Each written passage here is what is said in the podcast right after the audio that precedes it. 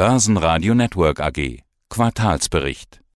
Grüß Gott, mein Name ist Thomas Obendrauf, ich bin Finanzvorstand der Lenzing Gruppe. Sie sind zum ersten Mal bei uns im Interview. Freue ich mich, dass wir uns kennenlernen. Davor hatten wir immer mit Stefan Dubotzky gesprochen bis Ende Q3 CEO. Allerdings ist er dann aus dem Unternehmen ausgeschieden. Der Vertrag wurde einvernehmlich aufgelöst. Kurt Prinzhorn übernimmt die Rolle als CEO. Ich hatte gesehen, er wird sein Mandat im Aufsichtsrat ab 4. November bis auf weiteres ruhen lassen und den Vorsitz des Vorstands übernehmen. Hier obendrauf ändert sich etwas für Lenzing? Ändert sich irgendwas am Geschäft dadurch? Also zuerst einmal, glaube ich, muss man festhalten, es ist natürlich schade, dass der Stefan Dobotsky sich entschieden hat, aus dem Unternehmen auszuscheiden. Er ist aus persönlichen Gründen offensichtlich für sich zum Schluss gekommen, dass er noch was Neues machen möchte und hat dementsprechend den Aufsichtsrat informiert, dass er seinen Vertrag nicht noch einmal verlängern wird. Dann hat man sich also mit dem Aufsichtsrat verständigt auf eine einvernehmliche Auflösung. Also das ist natürlich insgesamt schade. Allerdings natürlich wird ein Unternehmen wie Lenzing nicht von einem einzigen Mitarbeiter getragen.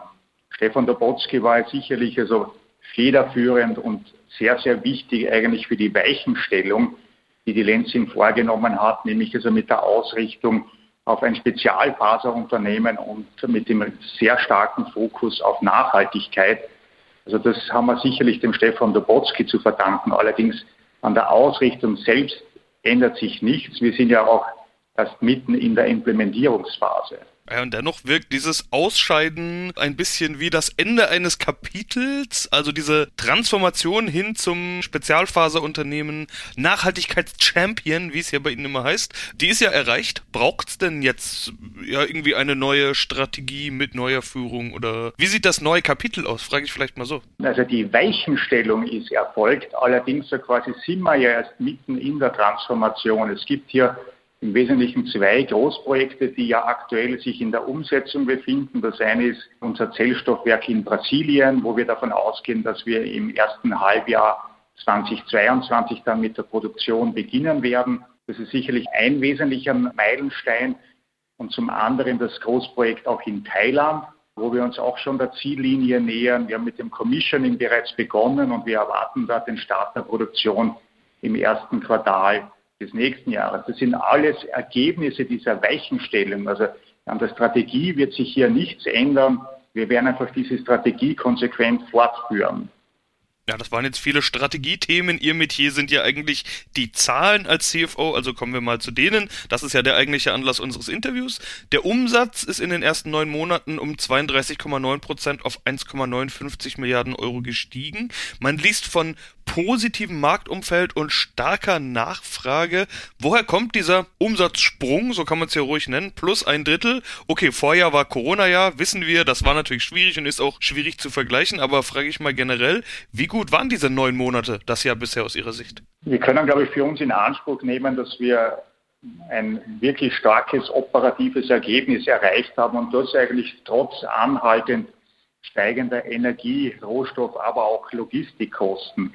Wenn wir die ersten neun Monate Revue passieren lassen und äh, sie mit dem Vorjahr vergleichen, dann müssen wir natürlich berücksichtigen, dass wir im Vorjahr natürlich also von Covid-19 betroffen waren. Sie müssen, sie müssen sich einfach vor Augen halten, dass ein Großteil des Einzelhandels in wesentlichen Märkten geschlossen war. Das war heuer eigentlich nicht der Fall.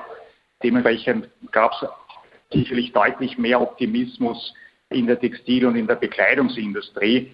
Und dementsprechend haben wir natürlich auch deutlich mehr an Menge abgesetzt. Das ist der eine Faktor. Aber auch, was Sie im Hinterkopf behalten müssen, ist, dass die Preise natürlich auch äh, deutlich höher waren. Wenn man sich hier hernimmt, also den Referenzpreis für Standardviskose in China, der lautet ja auf RMB. Wir bewegen uns im Moment auf einem Niveau von rund 14.000 RMB. Wir hatten im Vorjahr durchwegs eigentlich Monate oder auch Quartale, wo wir eigentlich nur rund 9000 RMB pro Tonne bekommen haben. Also da ist natürlich auch ein nicht unwesentlicher Preiseffekt auch dabei.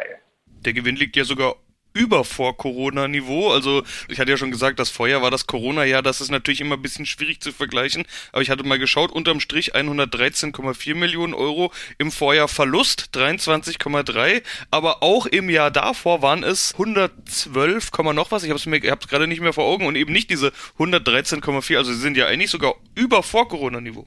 Gut, wir sind also mit dem Ergebnis der ersten neun Monate natürlich sehr zufrieden. Das Ergebnis ist natürlich eine Konsequenz aus den Umsatzsteigerungen zum einen natürlich. Auf der anderen Seite haben wir natürlich auch im Laufe der Quartale dann deutlichen Kostendruck gespürt, so wie vorher schon erwähnt.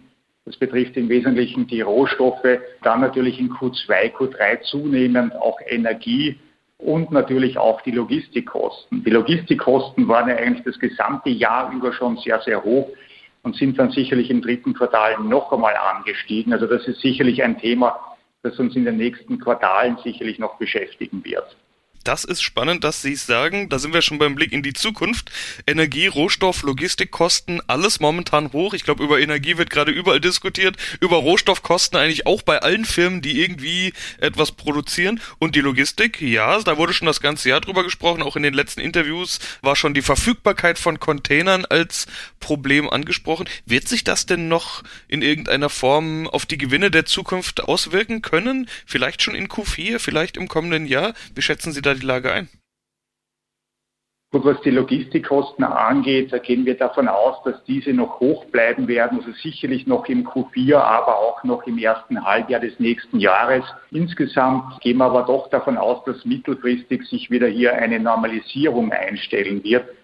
Ob wir dann wieder auf die tiefen Preise zurückfallen werden, die wir historisch gesehen haben, zum Beispiel 2019, das ist natürlich, das bleibt abzuwarten. Aber zumindest für die nächsten drei Quartale gehen wir sicherlich also noch von äh, hohen Logistikkosten aus.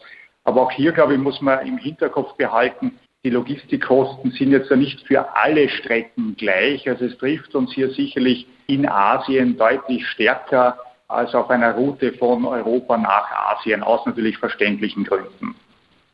Für das Jahr jetzt sind sie auf jeden Fall noch optimistisch für das Gesamtjahr 2021.